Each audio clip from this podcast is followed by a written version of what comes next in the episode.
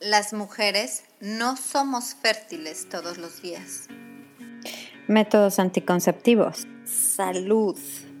¿Qué onda con mis periodos? ¿En dónde está mi cervix? ¿Qué es el trimestre cero? ¿Y el método sintotérmico? ¿Por qué se me antojan los chocolates? Hola, soy Vanessa Castillo, educadora del método sintotérmico y te doy la bienvenida a Hormonas en Sintonía. Este es nuestro espacio, este es tu espacio. Por fin, un lugar en donde podemos hablar de qué es lo que sucede con tu cuerpo.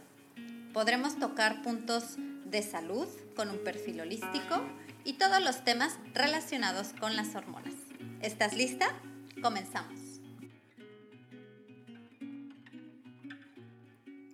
Hola, bienvenida a Hormonas en Sintonía. Hoy estamos de fiesta. 8 de agosto se celebra el Día Internacional del Orgasmo Femenino. ¿Y sabes qué? Episodio número 49 de Hormonas en Sintonía. Cinco palabras para festejar el orgasmo. ¿Lista? Vamos a empezar. La primera palabra que quiero que nos quedemos definitivamente pues sí, es la primera. No podemos hablar del, orgasmo femenino, sino sin hablar del órgano, del epicentro del orgasmo femenino. Y es el clítoris. El clítoris se descubre en 1559 por Mateo Realdo Colombo. Imagínate, 1559. O sea, ha pasado tanto tiempo y por qué apenas ahorita estamos hablando ya con más naturalidad del clítoris. Bueno, resulta que si bien tenía muchas esperanzas esta, este descubrimiento de, de, Mateo Realdo Colombo, un italiano, por ahí de 1850 se descubre el tema de la ovulación, el tema de la reproducción. En 1875, Oscar Hedwig observa en un microscopio la fecundación, o sea, el, el, hecho de que, ok, todo era un óvulo fecundado por un espermatozoide y entonces se le quita por completo la importancia al clítoris. Ya se vuelve así como que, ay, es un apéndice, o sea, es, algo que igual y con el futuro hasta va a desaparecer. Se le, se le resta totalmente importancia al clítoris porque en estos años, en los años 1900, todo giraba alrededor de la reproducción. Y entonces eh, de ahí vinieron muchos estudios y, y un montón de temas interesantes, pero el clítoris y el, el placer femenino ya se hizo como un cero a la izquierda completamente. Y no fue hasta 1998 que una australiana, se llama Helen O'Collen, en 1998 hace una imagen de resonancia magnética del clítoris. Y unos 10 años después, en el 2008, eh, se entiende que el clítoris se extiende varios centímetros al interior del cuerpo. Y no fue hasta el año 2015 que la investigadora Odile Filod hace un clítoris en 3D. Y de ahí, ¡boom! De ahí empezamos a saber todo el clítoris, la forma, que si tiene bulbos, que si tiene piernas, que si es el glande, que dónde está, que si tiene tejido eréctil. Y hay que saber una cosa, el clítoris sí tiene tejidos eréctiles que están por debajo de nuestra genitalia, digamos, externa, que se visible, y este tejido eréctil maravilloso es, el responsable de este placer femenino, esta excitación y eventualmente del el orgasmo. Entonces, la primera palabra para festejar el orgasmo es, sin lugar a dudas, el clítoris. La segunda palabra es la palabra vagina. Ya sabemos, espero que si me estás escuchando ya sabes y si no te lo voy a recordar. La vulva y la vagina son dos áreas distintas del cuerpo. La vulva es la genitalia externa, que es lo que básicamente se puede ver una mujer cuando toma un espejo entre sus piernas. La vagina es un ducto, el ducto que comunica el exterior con el interior de su cuerpo, el ducto hacia el cervix precisamente o el útero. Entonces, sí, claro, la vagina es la que recibe el pene. Claro, la idea de Sigmund Freud es una idea eh, un poco falocéntrica, o sea, se enfocaba en decir que la mujer tenía dos tipos de orgasmos. Un orgasmo es el orgasmo vaginal y otro orgasmo era el orgasmo del clítoris. Y entonces, durante muchísimos años, se, se pensaba así.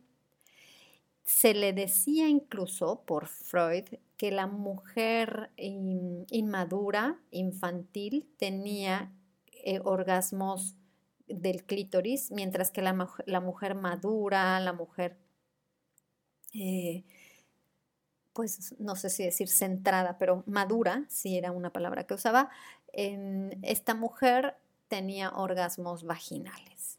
Y ahora, gracias a estudios, gracias a mucho, mucha profundidad en el tema, sabemos que claro que se pueden experimentar orgasmos vía vaginal pero son el resultado de la estimulación externa del clítoris y de todos sus tejidos eréctiles. O sea, al final, Sigmund Freud tal vez le faltó un poco más de aprender y conocer el cuerpo femenino, de comunicarse mejor con las mujeres para entender que en realidad el orgasmo, cuando se siente un orgasmo en el clítoris por estimulación externa, o en la vagina por estimulación interna vienen del mismo órgano, del clítoris.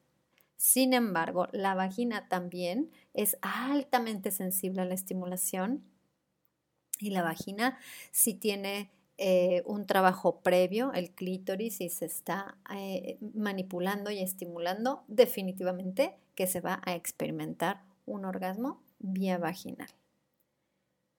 La tercera palabra para festejar el orgasmo es una palabra que podría tener otro término, pero bueno, el término es cunilingus. El cunilingus es una técnica en la cual por medio de estimulación oral se estimula al clítoris y a toda el área de la vulva y es una de las mejores formas en las que se puede otorgar un orgasmo al cuerpo femenino.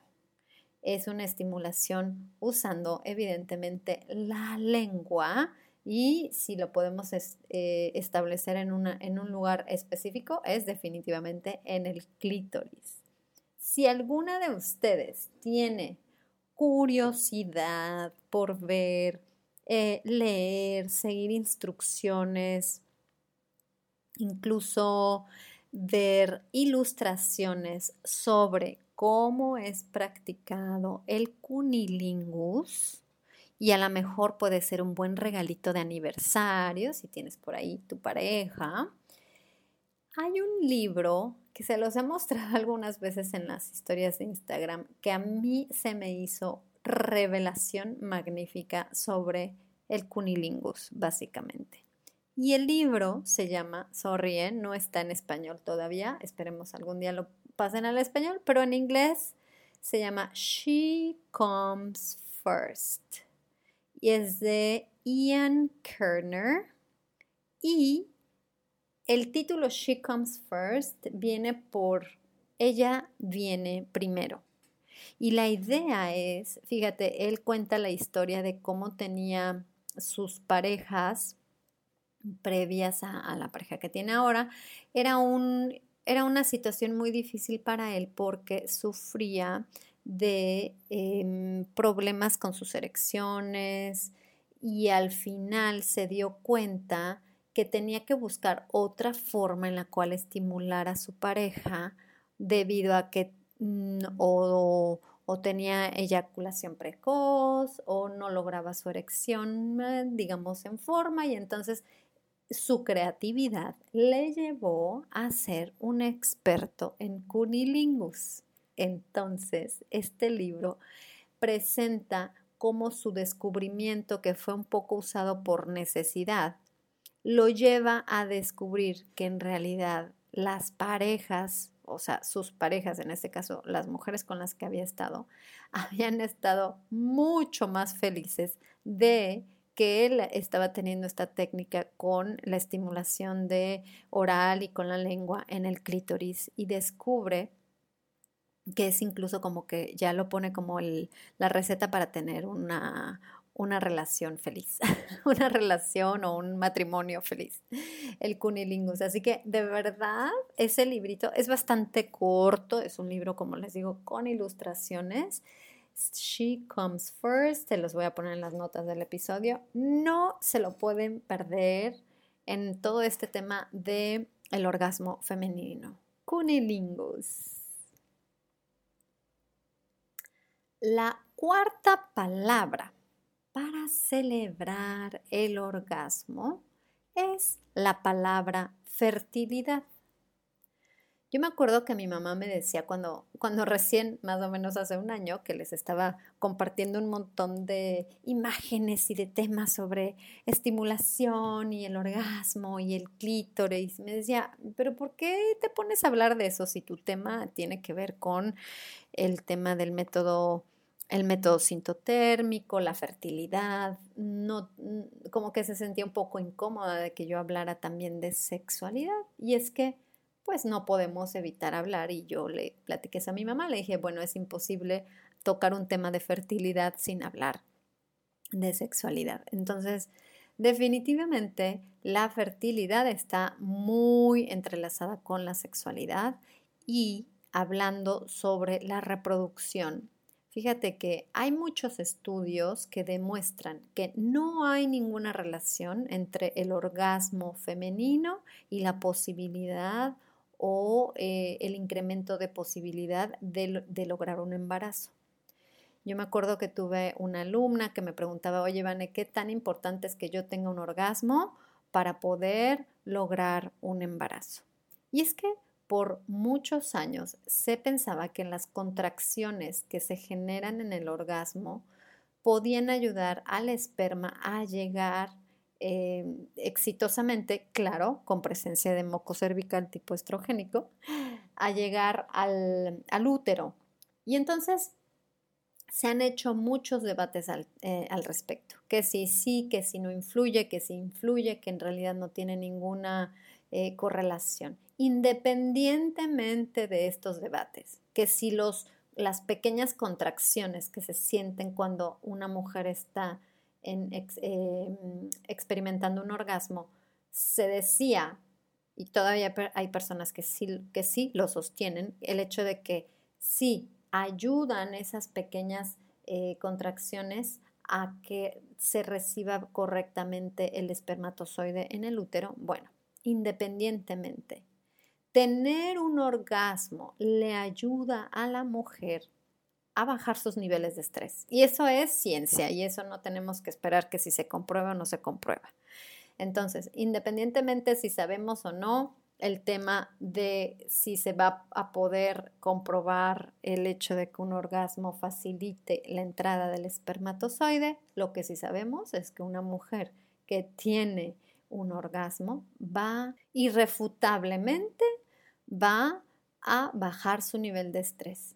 Y ya sabemos que bajando el estrés es un excelente paso para mejorar el ciclo y por lo tanto mejorar la salud reproductiva. Entonces, por favor, que se nos quede bien claro que en temas de reproducción y de fertilidad, por favor, busquemos que la mujer sí tenga un disfrute, sí tenga un orgasmo y que sea parte pues de, un, de, una, de una experiencia de gozo y de disfrute.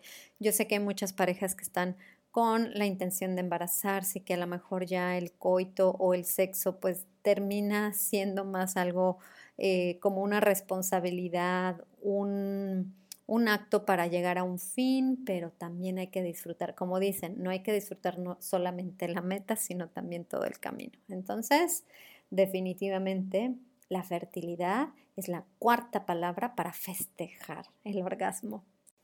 La quinta palabra va a ser la comunicación. Y cuando digo comunicación, no nada más me refiero a, oye, la comunicación con tu pareja. No, también me refiero a qué te estás diciendo a ti misma, ese diálogo interno. Te hablas bien, te hablas con amor, escuchas lo que te pide tu cuerpo, te tratas bonito. Eso creo que es importantísimo cuando estamos buscando o explorándonos a nosotras mismas. Entonces, es tu diálogo, el diálogo con la pareja, con los amigos, en la casa, en la escuela. Lamentablemente, vivimos en un mundo en donde no nada más no se apoya una sexualidad sana, sino que además como que la suprime y te hace pensar que hay algo malo contigo o tal vez hay algo malo con tu pareja. Entonces, no, no se trata de que todos tengamos ese sexo erróneo que, que vemos muchas veces mal presentado en las películas pornográficas. Es más que nada, el sexo es algo que se debe de también mm, polarizar o más bien que se tiene que aterrizar hacia el terreno personal, cada pareja, cada persona lo va a experimentar diferente. La misma sexualidad es sagrada y es tan sagrada como también es tan placentera. Para que sea placentera, se tiene que darle la bienvenida y se tiene que ir hablando sobre el sexo positivo, hacer temas de celebración que puedan honrar a todo lo que tiene que ver con el erotismo. Y por eso hablo de la comunicación, porque la comunicación hay que hablarla, hay que tratarla con naturalidad, con esa misma naturalidad en lo que a lo mejor nos gusta educarnos, nos gusta viajar porque es cultura, nos gusta eh, asearnos porque porque nos sentimos bien con nosotros mismos o nos gusta conocer a la gente o, conocer a mucha gente porque es parte de nuestro pues de nuestra interacción social. De esa misma forma nuestra sexualidad debería de tener etapas, crecimiento, evolución. Deberíamos de estar buscando educación sobre la sexualidad. La sexualidad es inherente a la humanidad y a la reproducción, evidentemente. Entonces, mientras que si se investiga o se revelan más datos, a lo mejor se, sigue debatiendo sobre si la mujer es frígida o puta, tú disfruta, que esos debates no te alteren y es más, mejor hagamos los debates correctos para una sexualidad positiva. Este es tu viaje, tu cuerpo, que nadie más te juzgue. Descúbrete y conviértete tú en tu propia investigadora. Imagínate qué maravilla que con el tiempo se pueda saber más sobre el maravilloso orgasmo femenino gracias a que hay un millones de investigadoras que están en su propia casa, en sus propios eh, cuartos o con su pareja o sin pareja o en algún lugar eh, maravilloso de la tierra, descubriendo más, áreas fantásticas por explorar de la genitalia y del el placer femenino. Así que ahí está, descúbrete y conviértete en tu propia investigadora y nos reportas. Nos reportas si tienes algún descubrimiento, hay que hablarlo, hay que gozarlo. Y sabes qué, el último, eh, bueno, este ya es una recomendación. Ayer me preguntó una, una, alumnita, Vane, ¿cómo le hago como para saber que sí tengo un orgasmo o para poder llegar al orgasmo? Le dije, apaga la mente. El orgasmo es del cuerpo, es de la energía, es algo divino, es algo más entre menos lo estemos pensando, más fácil va a llegar. Así que escucha tu cuerpo y feliz día del orgasmo femenino. Con este tema tan increíble del orgasmo femenino, se me olvidó comentarte al principio del episodio.